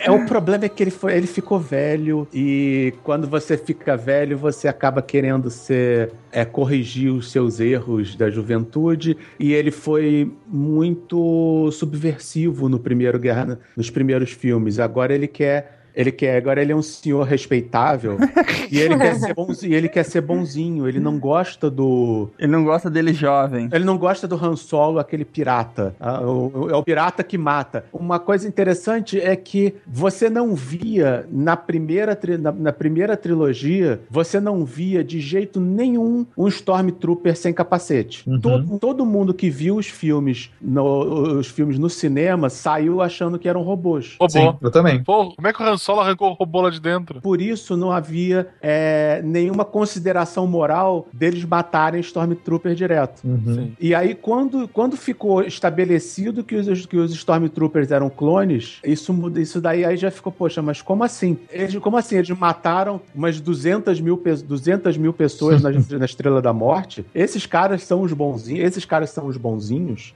Então o Jorge Lucas, na, o Jorge Lucas novo, ele usava todos esses artifícios para fugir dessas armadilhas morais. Clone não tem alma. é, exato. É clone, é clone. Tudo, não, ele, podia, é, ele podia ter ficado no caravana da coragem, né? É, mas o. e, o Han, e o Han Solo atirar primeiro, tudo bem, tudo bem. O cara, ia atirar nele, o cara ia atirar nele, mas ele atirou antes, ótimo. Só que era uma coisa que funcionava nos anos 70, mas na, no mundo mais, mais sensível. de hoje. Mais sensível de hoje em dia. Uso leite com pera. Ah, não, mas ele ah, podia não. ter conversado, ele podia ter atirado, atirado para ferir, não sei o quê. E o Lucas caiu nessa. A dos midi-chlorians foi a mesma coisa. Não, temos que dar uma explicação, porque é muito autoritário você chegar e dizer ah, a força funciona, a força é forte na sua família. Isso daí você tá dizendo que ele é muito especial e as outras pessoas não são. Isso, cotas para pessoas com baixa Todos força. são especiais. É. Uhum. e sendo, sendo, que ele matou, ele matou com isso a jornada do herói. Toda Sim. aquela coisa do escolhido, não. Agora o, o Luke Skywalker é assim porque o pai dele. Isso. Faz xixi nesse potinho, vamos ver como é que tu tá. É, o pai dele pegou, pegou a meningite espacial quando era criança. Meu Deus. Back off, man. I'm a scientist. Bom, vamos avançar um pouquinho. A gente entra em, em, uma, em uma série de filmes que começam a ter preocupações ambientais, a, a retratar é, é, desastres ecológicos, né? Iminência de desastres ecológicos. É, a humanidade começou a se importar um pouco com o meio ambiente nessa época. A fingir que se importava. É. Teve uma, uma conferência sobre meio ambiente realizada em Estocolmo em 72 então, essa, esse tipo de tema virou pauta e as pessoas começaram a explorar também no cinema, né? Eu acho que um excelente sobre isso é o Soylente Verde, que, fica, que aqui chegou como no mundo de 2020, que você tem uma, uma distopia em que as, a, o mundo está devastado, a gente não consegue mais mas produzir alimento e para sobreviver, eles estão usando corpos das pessoas mortas para fazer biscoitinho. É, Silent Green. Tem vários, aliás, nessa época, né, que, que retratam é, o, basicamente ca filmes catástrofe, né? Tem The Day After de 83, os, os Senhores do Holocausto de 89, o Início do Fim de 89, a Qualquer Preço de 89 também. Vários que são filmes, assim, basicamente filmes catástrofe. Tem um filme chamado Brasil, eu não sei se... Não, não é uma catástrofe. É, não tem nada a ver com. não, não tem nada a ver com o nosso país. Vocês conhecem o filme? Hum, esse claro. É um, é, um, é um filme que retrata também um, uma distopia ultra burocrática. É, é muito interessante esse filme. Não sei, nem sei por que chama Brasil. tu acabou de falar, ué? Ultra burocrático? É porque te... ele tem esse nome porque o Terry Gilliam pegou um globo na época, girou o globo, apontou o dedo, apontou o dedo, viu o Brasil e falou falou, pronto, achei o nome do filme. Foi, foi exatamente isso que ele fez. Você vê que as coisas não, não, não acontecem por nada, né, cara? Olha aí, o acerto. Não, é, tu para lá, tu pensa, o Brasil tá bem na barriguinha ali do, do Globo e é o quinto maior país do mundo, né? E é o melhor posicionado desses cinco. Então acho que a chance era grande. É. Eu queria falar desse Day After, que é, é diretamente proporcional ao medo do holocausto nuclear que você tinha na época, né? Que ele retrata exatamente o... acontece, o, o bombardeio atômico no mundo todo, né? Caem lá os mísseis nucleares e, e aí o filme retrata como é que é o, o o dia depois disso, os dias, de, os dias que se seguem a, esse, a explosão uhum. dessas, dessas, é, dessas bombas, né, a queda desses mísseis. Basicamente, assim, se passa em uma, em uma cidade do interior onde tem fazendas, né? Aí as pessoas, tipo, elas se questionam, ah, pra gente, pra gente conseguir cultivar de novo, a gente tem que tirar tanto de terra, mas onde é que a gente vai colocar essa terra, entendeu? É, tem umas coisas, até uns questionamentos práticos, assim, bem interessantes. O Exterminador também trata sobre isso, porque é o, é, houve, há um holocausto também, há um, uma grande guerra nuclear, só que a gente está tentando evitar, então a humanidade tentando evitar que isso aconteça, e aí tem todo esse, esse lance de, de Exterminador que volta e tudo mais trata sobre viagem no tempo, fala sobre máquinas, sobre robôs tomando consciência e mais a questão apocalíptica, né? E aí eu acho que também a gente tem, é, começando, vamos dizer assim, com o Indiana Jones, a questão da ciência retomando, retomando não, na verdade, talvez pela primeira vez sendo divertida, né? Sendo usada para compor é, roteiros e enredos que, que, em que o cientista é um herói, é um aventureiro e tal, né? Uhum. É, vale a pena ser cientista, né? Né? É. Que, que, é divertido ser cientista.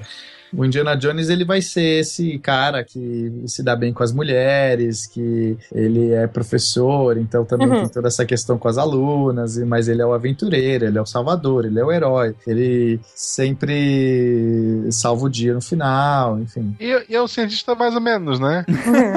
Destrói ossada para fazer tocha, sai quebrando tudo atrás de um objetivo. É verdade. Fala, fala pros alunos, ó, lugar, arqueologia se faz em biblioteca, o X nunca marca o local. Faz o oposto.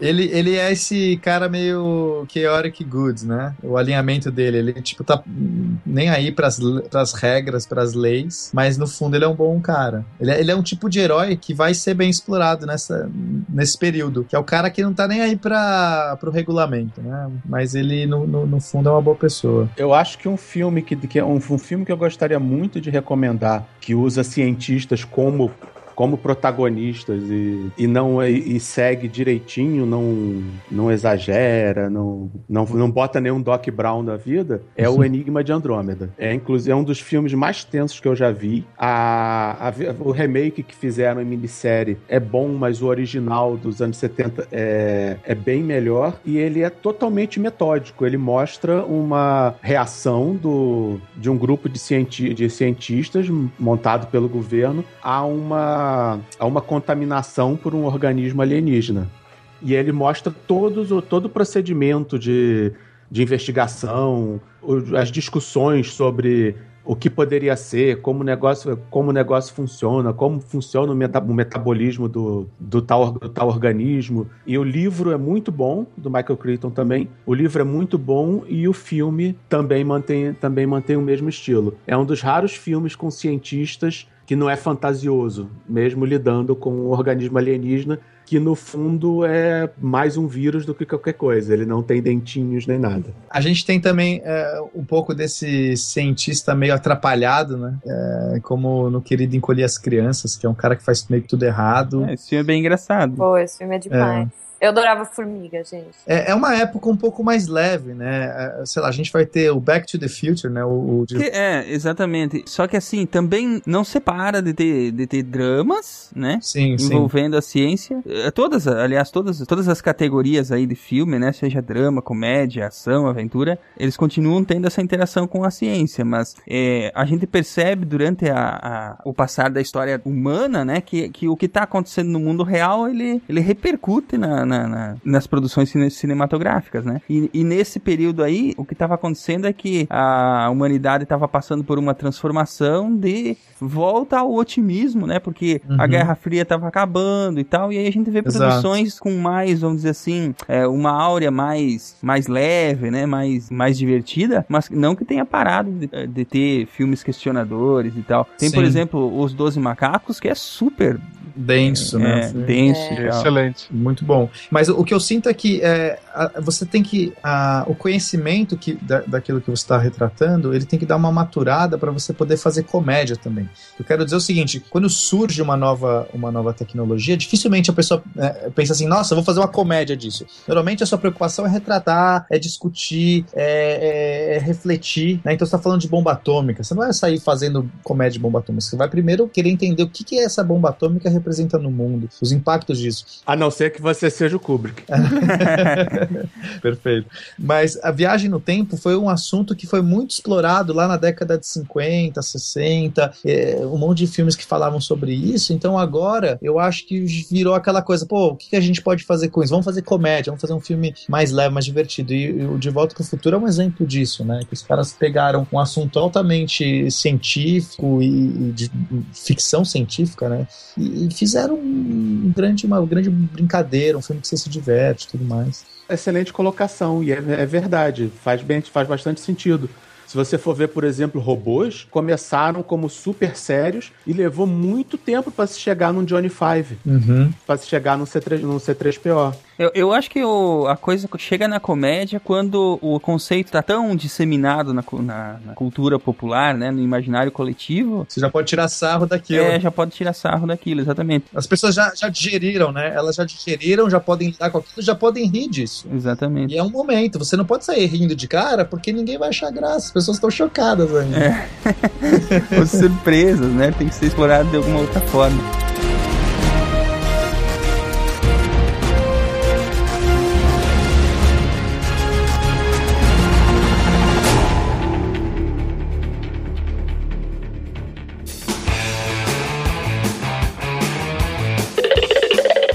Você sabia que alguns acham que Hollywood, a maioria acha que Bollywood, mas o local do mundo que mais produz filmes fica na Nigéria, onde a produção ultrapassa 1.200 filmes por ano. Eu sou a Maria e esse é o maravilhoso mundo em que você vive.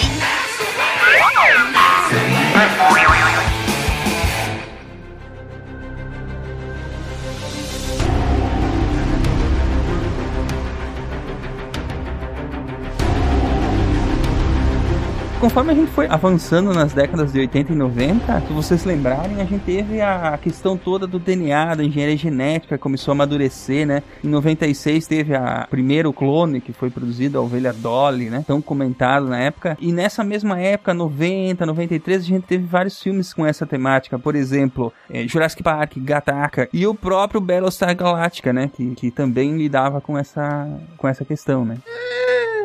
Não era? Não, não tinha genética no Battlestar? não, era o fo não era o foco, não era o foco. Os Silônios eram máquinas com corpos biológicos, mas eles nunca focaram muito na, na parte de manipulação genética, não. Mas você meio que inferia aquilo, né? Que eles fizeram manipulação genética para poder chegar nos corpos biológicos, né? É, mas não era o foco. É, sim, verdade, não era, não era o foco, né? A grande questão ali é, é aquela coisa da criatura se revoltando contra o criador, descobrindo que o criador é, é falho, e aí deduzindo que deve ter, então, um criador maior e que o objetivo do criador menor era apenas criar a criatura. E aí, isso feito, ela pode, ele pode ser exterminado. Eles criam uma religião, isso nunca dá certo. A graça do Battlestar Galactica é que os humanos, eles eram politeístas é, e, os Silô, e os Silônios, eles, eles eram monoteístas. É, verdade. Já o Jurassic Park tem o DNA, tem incluindo o DNA um personagem que explica como funciona. Não, o, o, Jurassic Park foi muito inspirado pela tecnologia, tecnologia não, pela descoberta da, dos, dos, dos mosquitos presos em âmbar. Isso é. realmente aconteceu, né? E, aí a primeira coisa que se perguntaram, será que a gente pode então recuperar o DNA dos dinossauros, porque os mosquitos explicaram o dinossauro? A resposta é não, mas para a ficção do livro e para a ficção do cinema, a resposta era sim. E aí nasce Jurassic Park para mim. É, sei lá, é um dos meus filmes preferidos, eu, eu sou apaixonado. Eu li o, tanto o livro quanto o filme, eu acho que são muito bons. Eu, eu adoro dinossauros, sou suspeito. Eu assisti Jurassic Park no cinema em Niterói, no dia da estreia com um amigo meu. Eu também assisti. Quando o primeiro brontossauro, que não existe, quando o primeiro brontossauro apareceu, nós dois levantamos, batemos palmas e falamos: puta que o pariu. Não, nós fizemos isso, não é, não é. Vocês ficaram tão impressionados quanto o doutor lá, né, o Alan Grant. Cara, você não tem, você não tem noção. Mudou a, mudou a história do cinema. É, você pode fazer podia fazer coisas a depois dali. Exato. Sim. Eu lembro que o próprio é, o Spielberg falou que não ia deixar os filhos dele assistirem porque achou muito violento, teve uma parada assim. E aí eu não podia ver também, porque acho que colocaram a restrição no cinema 14 anos, sei ah. lá quanto era. E eu tinha 12 anos, e eu, mas eu assisti, eu, eu, eu tinha que ver no cinema também. Eu, eu, dei meus pulos. Cara, eu fui ver esse filme no cinema muito pequena também. Eu fui ver com 7 anos esse filme. Ah, esse filme é incrível. Ah, foi uma transformação. O, o livro, aliás, é do Crichton também, né? Tudo esse cara fez. É.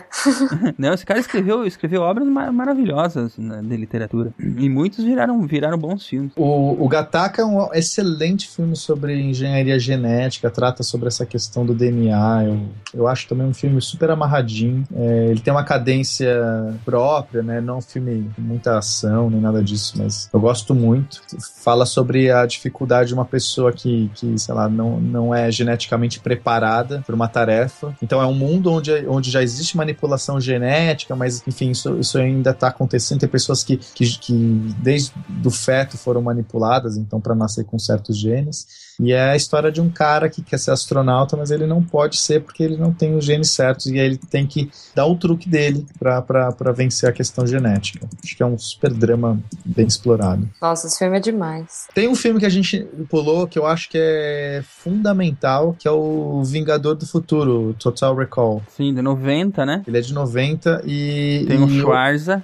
É, Schwarzenegger na sua melhor fase. É, pô, a discussão que ele coloca sobre essa questão da memória memória, né? Sobre afinal quem somos. Som, né? Somos aquilo que lembramos. Uhum. se você lembra de outra coisa, você talvez seja outra coisa, não aquilo que você fez, né? Se você pode, sei lá, pegar a, a Scarlett Johansson, mas, mas você não lembra depois, será que você pegou ela mesmo? Essa, essa é a discussão, cara. A mulher transfeita, eu mais lembro do filme. mas é uma grande aventura. O que eu gosto desse filme é que ele é uma aventura, ele é um filme, não é, não é só aquele é, aquela discussão filosófica. Você vai, você vai explorar Marte, acho que é Marte que se passa. Você vai passar um é, monte de luta, um monte de coisa, aquela coisa meio Star Wars, né, de aventura, só que com uma camada de discussão de, de, de filosófica muito foda, né? Eu, eu, gosto muito desse filme. Tipo, quem esquece é Sharon Stone, né?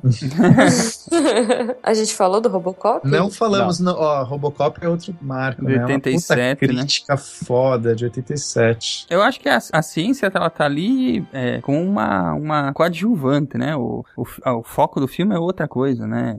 Sim. Uma Violência crítica. pra criança. Como é que eles deixavam a gente ver esse tipo de filme aquela vez, cara? ah, que bom, né, cara? Eu, eu não suporto a nossa sociedade de hoje que você não pode falar nada, você não pode ver nada, não pode ser nada, caraca. É, tudo ofensivo. Eu tava ontem comentando sobre os, os filmes dos anos 80. Porques. Ah, última, fe última festa de solteiro. Primeira transa de Jonathan. Último americano virgem. Nossa. Todos esses filmes era, era sacanagem. Era, era, era gente dando na cabeça dos outros. E era divertidíssimo. E ninguém morreu por causa disso. Hoje em dia você vai mostrar um Porques, vai todo mundo entrar em crise, vai fazer textão no Facebook, vão dizer, que os, vão dizer que os garotos são todos estupradores e Nossa por aí vai. Eu acho que naquela época até tinha mimimi, mas não tinha onde, onde a gente ouvir, né, esses mimimi. Não tinha onde reclamar, né? O mimimi era porque era sacanagem. Ah, é sacanagem, não pode, não sei o quê. Mas não era, não era mimimi, mimimi traumatizante como, como hoje. Você não. Era um filme. Era mimimi porque tinha sacanagem. E parava nisso. Não era. Ah, esse filme é, é, é, perpetua o sexismo, a cultura do estupro e as relações de classe, e eles estão fazendo troça do aluno perneta, e isso daí é capacitismo, e ah, fizeram a piada com a, com a mulher gorda, isso daí você está perpetuando ideais de beleza, não sei. Não, é tão chato. Hoje em dia isso é tão chato. É engraçado que esses filmes eles só viraram tabu depois, né? Tipo aquele da Xuxa lá. Imagina. Hoje em dia é tudo, tá? hoje em dia é tudo tabu. Uhum. O, o, Curtindo a Vida Doidado não passaria hoje em dia, porque. Ah, é verdade. Porque, olha, tá estimulando o aluno a matar a aula. A fugir da aula. Como se eles precisassem de estímulo para matar Fazer a aula. Fazer né? chacota né? do diretor. é. o, o sistema já faz isso por eles, não precisa de um filme. É, você, não pode, você não pode ter gente bebendo em comercial de cerveja porque teorizaram que você, se você mostrar uma pessoa bebendo, você está gerando um estímulo subconsciente neuronal na cabeça dos jovens e aí eles vão querer beber também. Beleza, não pode no comercial. E o que, que a gente faz? Fecha todos os bares do, do Rio de Janeiro? É, e, e, e, também inventa alguma coisa para ninguém mais ter sede, é isso? É, vamos fazer um, vamos fazer uma burca, uma burca de cerveja. Isso. Você veste a burca para poder tomar a cerveja sem a criança que tá passando na, no outro lado da rua ver e querer beber, é isso. É. E daí chega as loucuras, tipo filme como o Mad Max, o último, de feminista dizendo que ele é um filme machista e de machista dizendo que ele é feminista. Ninguém entendeu o filme, cara. Essa que é a verdade. É, ou, ou, o comercial da Bombril, que os homens foram reclamar que o comercial tava ofendendo ele, chamando ele de devagar. E o comercial é completamente machista, cara. Ah, cara, aquilo ali foi o cúmulo da bunda molice. Tá, o pessoal reclama antes de entender o que tá acontecendo. Dá até preguiça. Sabe qual é a parte chata mesmo? É que as pessoas não podem, não conseguem mais não gostar ou gostar sem ter que justificar. Ah, o Mad Max é muito bom porque ele tem um viés feminista e aí ele explora ele explora é um as, relações, as, as, relações de gênero e desconstrói toda uma, rela, é, toda uma relação do herói, de, do herói com o cinema tradicionalmente machista. Não, o filme é bom, o filme é bom e a, e ela, e a, e a menina lá chuta a bunda, já acabou, pronto. Pois é. E tem um cara tocando guitarra o tempo todo, meu Deus. É. Alucinado, cuspindo fogo. É muito bom. Back off, man. I'm a scientist. Blade Runner? Mas esse filminho, mais ou menos, aí tem que falar dele mesmo. É. Olha, se o objetivo é ciência, se o objetivo é ciência, tem. Caraca. Blade Runner que faz uso do, do teste Turing, né? Não, é, não, é, não, não, é o de, não é o teste de Turing. Wolfgang alguma coisa. Ah, é verdade. Mas é um teste que existe mesmo? Não. Ele é não, é inventado é, pro filme, é né? Voig, é... é o Voig, é o Voig Camp. Voig é, o Voig, é o Voig Camp. Ele não existe porque nós não temos replicantes, então a gente não precisa. não precisa do teste. Não, mas deve ter um protocolo em algum lugar. Deve ter. Não certeza. que a gente saiba, né? Se tivesse algum jeito de fazer a, Harry, a Daryl Hannah em escala industrial, alguém já estaria bilionário. e acabou a humanidade. Mais um meio de acabar a humanidade. Daryl Hannah tá. tava, tava novinha naquele filme.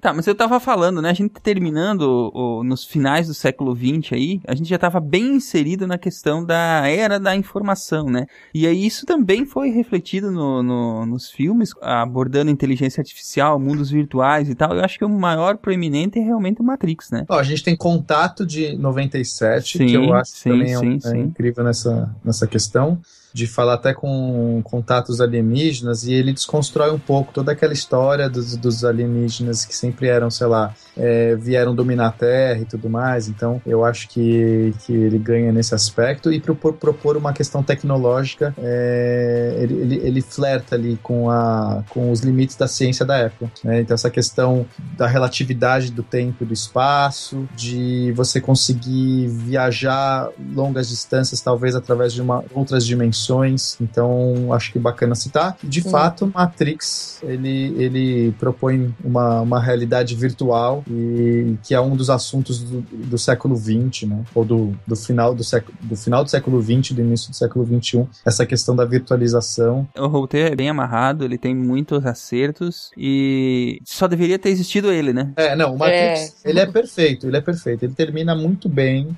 de uma maneira que você. Puta que pariu, é exatamente isso. Podia ter melhorado aquela Trinity, sei lá. Podia ter sido melhor. Não, não tô querendo ser, sei lá, preconceituoso, machista. Você não gosta da atriz? É isso que eu tô entendendo? Oh, cara, eu não tomava pílula vermelha por ela, não, cara. Não vale, não. agora, é, eu tô, eu tô do teu lado. Agora, a menina do coelho branco lá, ah, Podia ser ela, a Trinity, né? Podia. Tranquilamente. O, o, o, legal do Matrix é que ele faz a trajetória é, do escolhido, né? O, o Neo, ele, ele é o escolhido, ele tem que cumprir o papel porque ele foi designado. E só que por, por trás disso ele vai usar um monte de, de, de adereços, um monte de metáforas da, dessa questão tecnológica sobre o que é a realidade, sobre o que, que a gente pode ou não pode fazer, os nossos limites. E criou todo um mundo de referência de eu sei Kung Fu, I, I know Kung Fu, é. sabe? Todo um li, livros, é, a filosofia por trás de Matrix e não uhum. sei o uhum. que por trás de Matrix. É. Ele faz isso de uma maneira legal, divertida, com ação, com pessoas se batendo, com... De repente, aí lançaram o segundo filme e morreu, ninguém mais falou. Pessoas subindo em parede, saltando, cara, tudo que você queria fazer na sua vida e... né? É legal também, assim, a gente falar, né, pensando do lado científico, por trás das câmeras, na, é, na primeira cena que a Trinity dá, dá aquela pausa e, e você vê as câmeras girando em volta dela e fala, meu, o que que tá acontecendo? É, foi muito inovador, né? O aqui. bullet time, né, foi a é. primeira vez também, então assim, teve muitas inovações científicas tanto dentro quanto fora do filme também. Foi feito pelos irmãos Wachowski, que naquela, naquela época eram irmãos... Irmãos. Ainda são, porque em português o, o neutro, no neutro é, masculino. português não é. mas, mas o que é interessante é que eles não eram conhecidos eles não tinham dirigido filme nenhum. Acho que, acho que tinha, né? Tinha aquele. Como é que é o nome? Ah, não, é, foi, é, é, verdade. Eles fizeram é... um. Porque, se eu não me engano, a, é, a Warner. Foi a Warner que fez o, o, Foi, foi a Warner. A Warner falou assim: olha, eu gostei do roteiro de vocês, mas peraí, vocês nunca fizeram nada. Eu vou dar um filme primeiro para vocês fazerem, para ver se vocês conseguem. Porque eles, eles exigiram ser, serem os diretores. Eles queriam ser, ser os diretores. Não abriam mão disso. Porque pra Warner era muito mais cômodo pegar o roteiro deles, que era bom, que era inovador e tal, e dar para um diretor. É, já consagrado, né? Era isso que eles queriam fazer, só que eles exigiram de tal forma que os caras falaram, peraí, tá, vou dar um filme aqui para vocês dirigirem, que eu nem sei qual foi o filme. Aí os caras fizeram, é ok, vai, faz esse negócio aí. Então isso é legal também, tem toda uma história muito peculiar por trás do Matrix, né? Podia ter parado no 1, por que não parou no 1? Isso é simplesmente se chama ganância. É. O mais assustador é que o Will Smith era para ser o primeiro, era para ser o Neo. Nossa, gente. Ai, Jesus. Nessa história tem um filme que tem muito a ver com tem a ver com, com ciência e meio utopia, meio distopia que previu muito do que o do mundo que a gente está vivendo hoje, que é o Demolidor do Stallone. Sim, verdade. o, o mimimi eterno, né? Aquela sociedade é artificialmente boazinha, bundona, que todo mundo se fica indignado e assustado com, com qualquer tipo de comportamento fora do padrão e que o, as pessoas do século XX são dinossauros anacrônicos. o filme é muito engraçado, cara. E não era para ser comédia. O, originalmente ele era sério. Uhum. Na metade eles viram que não ia dar certo. Não ia colar. E reescreveram, reescreveram o roteiro como comédia. E aí funcionou muito bem. Botaram as três conchinhas. ah, né, né, nessa ideia também de distopia tem o Admirável Mundo Novo. Também é um clássico de 98, se não me engano. Distopia onde? Aquele mundo é maravilhoso. é uma utopia. Eu adoraria viver As pessoas são mundo. super pneumáticas. Sacanagem liberada, drogas liberadas, ninguém enche teu saco. Isso se você ficar na, na parte de cima, né? Não, aí que tá. Mesmo, mesmo os Y tinham lá os benefícios deles. Dava, tinha soma para todo mundo. ah, se tem soma para todo mundo, tá ótimo, cara. Olha só, a gente avançando já, adentrando ao, a, aos nossos anos 2000 e, enfim, até, até hoje, né? A gente tá ainda vivendo essa fase de, de explorar o virtual, né? Com muitos filmes. A Origem é, é um exemplo disso. É, né? o, o, a Origem, o, aquele filme que até foi indicado ao Oscar, que tem uma personalidade ro, uh, robótica, que é um sistema operacional, como é que é o nome? Ela, né? Her. Her, é. Well, Her é, exatamente. Sensacional. Nossa, é verdade. Her é muito bom. É, vários filmes, ali, aliás, que exploram essa temática do, da relação humana com o virtual. Na verdade, esse filme, esse, esse filme do, com a Scarlett Johansson. A voz, a voz da Scarlett Johansson. É, logo a voz da Scarlett Johansson. Mas, é, na verdade, isso daí foi, já foi mais ou menos feito nos anos 80 com amores eletrônicos, quando um Apple II se tornava inteligente. Achei que você ia citar a Mulher Nota Mil. É isso que eu ia falar, Mulher Nota Mil. Chegaremos lá.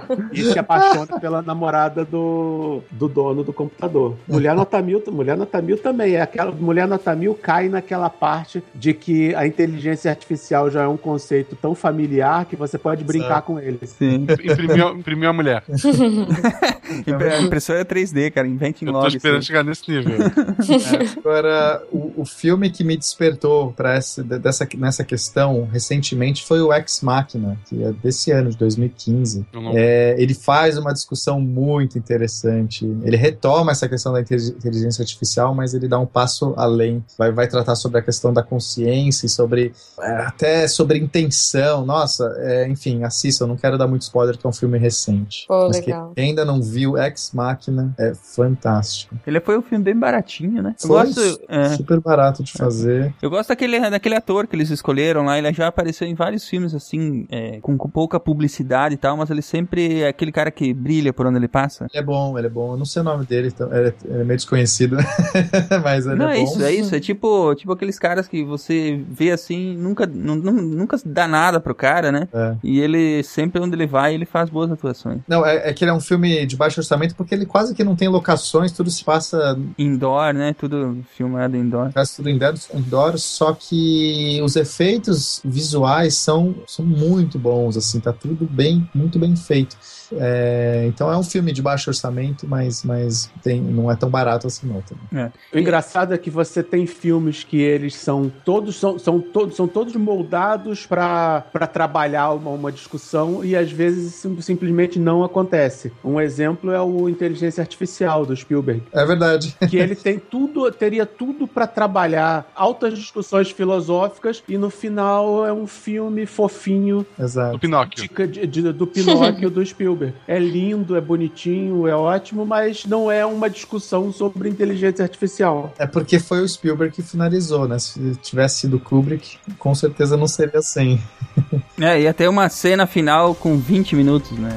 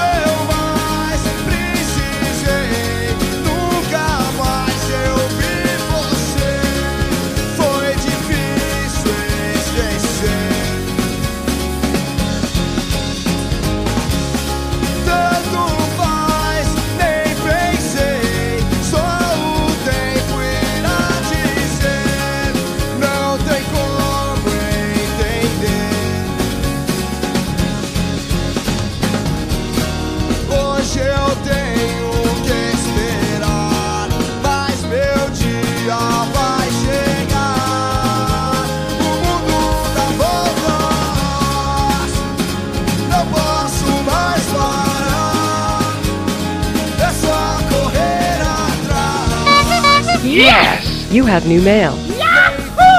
Sejam bem-vindos, amigos do Pausa Moral de Recados do SciCast. Esse em que recebemos seus recados, e-mails, comentários e todo tipo de feedback, além de. ou não, talvez hoje não seja isso. Eu sou Marcelo Guaxinim. Eu sou a Jujuba. E eu sou o Kevin. Olha só. Kevin, Kevin. A gente tem um convidado hoje, Guaxa. Olha que chique. O mais, o mais, engraçado do dia de hoje é descobrir que o nome dele é Kevin e é, não Kelvin. Isso é muito bizarro. Eu, a minha é, vida mamãe inteira... fez o favor de bagunçar, né? Por anos, anos. Eu conheço o cara, sei lá, um ano ali, que ele, menos. É, eu sempre li Kelvin. Kelvin. Porque é com W, né? É. É. É K-E-W-E-N. Mas não é a pior coisa que já leram no meu nome. Já leram tipo... Kiwi, Kiwin. Olha só, tá vendo? Kiwin é legal. Kiwin é um cara vencedor. Kiwin é. É. Bem triste, na verdade. Muito bom. Bom, pensa, eu, eu tinha um amigo que chamava Vijay. Vijay é difícil também. DJ e tal. É, sei lá, hindu. Não sei o que, que é, mas. O legal é para aprender a escrever na escolinha, né? É, então. É, eu tenho um amigo que o nome dele de, de de nascença é, é Baruch. As pessoas acham que é, é Nick. Não, é Baruch o nome dele. aí, a, aí, a, professora fazia na escola, ah, agora tente montar palavras com seu nome. aí pro Baruch, não, não, você pode usar outras letras. Ô dó, mancada isso, É, cara. não, é bem, é bem triste. Mas a gente não tá aqui pra falar sobre nossa vida escolar, a gente tá aqui pra falar sobre nosso querido ouvinte, há quanto tempo você escuta o SciCast? Desde o SciCast 70, eu acho. Já fazem o quê? Um ano quase, né? Olha só. Tá no, esse que tá indo ao ar hoje é o 112. 112? 13, 13, ah, 13, 13, 13. você tá me confundindo, ó. 113, É porque pô. o 12 foi da semana passada. Eu ouvi o, o 115 hoje, eu tô bem perdido no, no tempo. Eu tô meio bagunçada também. eu e os ouvintes. hoje sai o 113. E tá muito bom. Isso. Não sei, assim, não vou sim, puxar a sardinha, sim. mas tá os muito próximos, bom. É, assim, os, do, os, próximos dois estão melhores ainda. Agora que acabou, eu posso falar. Estão melhores ainda, aguarda. Não me contem o tema que eu tenho um joguinho com a Fê de descobrir Não. o tema antes do. Com certeza. Já tô quebrando a cabeça de que dica da Disney eu vou pôr pra esse episódio. Você com a dica da Disney. A, a Isso. Fer, ela coloca qualquer dica que não tem nada a ver com o programa, né? Não, tem a ver. Ela tenta tem, dissuadir Tem que ter alguma conexão. Tem a ver, tem a ver. Mas, como é que tu conheceu o SciCast? Eu baixei pelo aplicativo Podstore na época e nele já tava assinado vários podcasts brasileiros. Aí o SciCast tava no meio. Eu ouvi o SciCast e falei, putz, adorei isso aqui. Era bem na época dos crossovers que vocês estavam fazendo. Ah, Aham. olha só. Pô, demais. E você tem algum episódio preferido já? Você... Ah, eu faço maratona quase uma vez por mês, né? Mas ah, quase sempre tô fazendo maratona do SciCast. Junto com outros Ah. podcasts, mas com o SciCast principalmente. Tu já ouviu quantas vezes cada episódio, mais ou menos? Guacha, eu não faço ideia. Porque eu vou. eu vou ouvindo aleatório, né? Chega uma hora que eu vou ouvindo aleatório, mas acho que umas três vezes cada episódio. Tem alguns que eu não ouvi várias vezes, né? Aham. Eu não gostei muito, mas os que eu gosto, assim, por exemplo, de vírus, da AIDS com o Atila e o. de política também, eu adoro, vejo bastante. Sabe o que é pior? Às vezes eu falo pras pessoas, quando eu vou apresentar o SciCast, eu falo assim, eu, eu, eu falei isso ontem até. É, Poxa, escolhe um tema que você gosta, assim, sei lá, se você gosta de história, ou se você gosta de doença. Aí as pessoas ficam me olhando como se eu fosse uma alienígena, Se você gosta de doença. doença? É. Mas, mas eu não sei, eu não sei o jeito melhor de explicar. Tipo, sei lá, se você gosta de. Mas um dos meus preferidos é o de ebola. Eu acho animal. De bola foi, a- foi a primeira vez que eu gravei com o Atlas. Esse episódio foi muito bom. né? Olha só. E- Exceto pra quem pega a doença, mas. Tirando isso. É, com certeza. Tá vendo? Vai botar as frases soltas, tipo, é, o ebola é muito bom mesmo. Tipo, é difícil, cara, é difícil. É, o bom é que o, o Guaxinim tá aí pra fazer uma piada e não deixar você mal, né? É verdade. É Já verdade. pensou você passa isso na edição e fica lá, o ebola é muito bom. É, é só essa- essa frase solta. É só a frase solta, né? Sem a piada depois. Isso. Aí fica aquele O- climão, aí, tipo. Eu geralmente, enfim. quando eu vou passar o, o SciCast pro pessoal ouvir, eu passo um tema que eu gosto.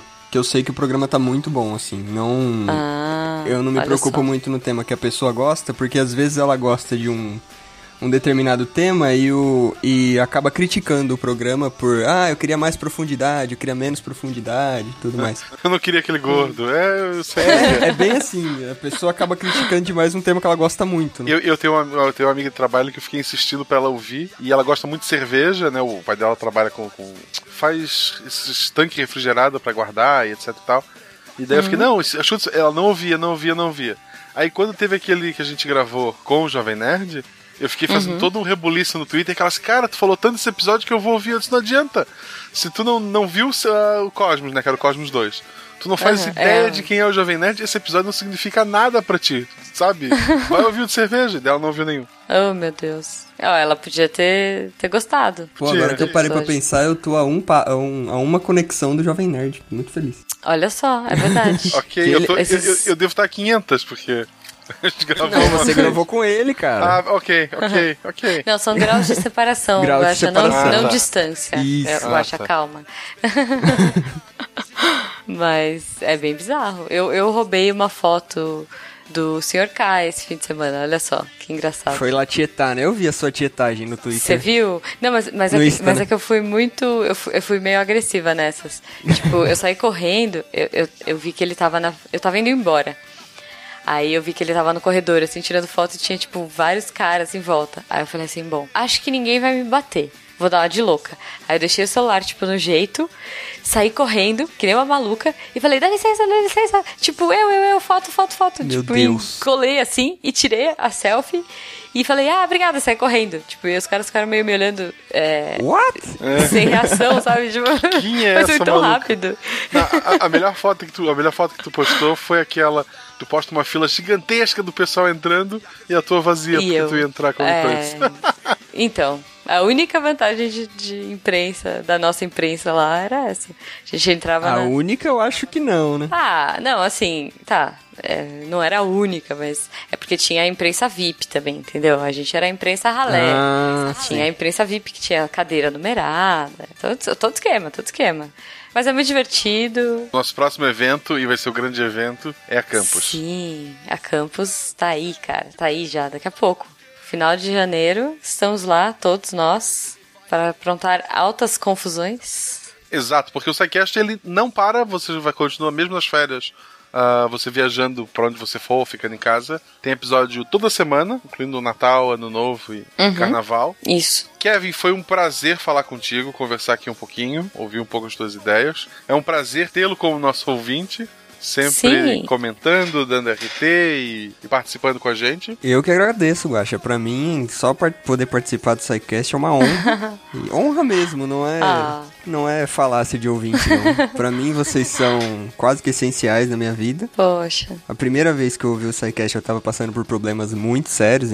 Eu vi o pessoal falando que, ah, eu vi o SciCast em 15 dias, eu vi, fiz a maratona em 15 dias. Na época eu, eu fazia maratona quase toda semana, assim, porque o SciCast me, me, me tirou de ficar na bad, assim, eu ouvi o SciCast pra sair do mundo mesmo. Mas tu já voltou pro mundo, né? Okay. Já, já oh, sim. Tá vendo só? Agora já tá tudo muito melhor. Mudou bastante minha vida e acho que é, essa participação no SciCast pra mim é, é mágica ah, de estar tá falando com vocês. Que lindo. Pô, eu fico muito feliz, cara. É. então, pessoal, forte abraço, até semana que vem. Pô, gente, até. Obrigada, Kevin, pela visita. Venha mais vezes. Da próxima vez eu prometo que vai ter biscoito. É, porque o leite, ele, vou... ele O Guaxa não vai comer tudo. Da próxima vez promete que não come tudo. Prometo, eu vou esperar o leite. Nossa, que promessa dolorosa essa foi agora. foi com pausa dramática, né? Eu prometo. Foi difícil, né? Foi difícil. Quando eu estava ali, sem saber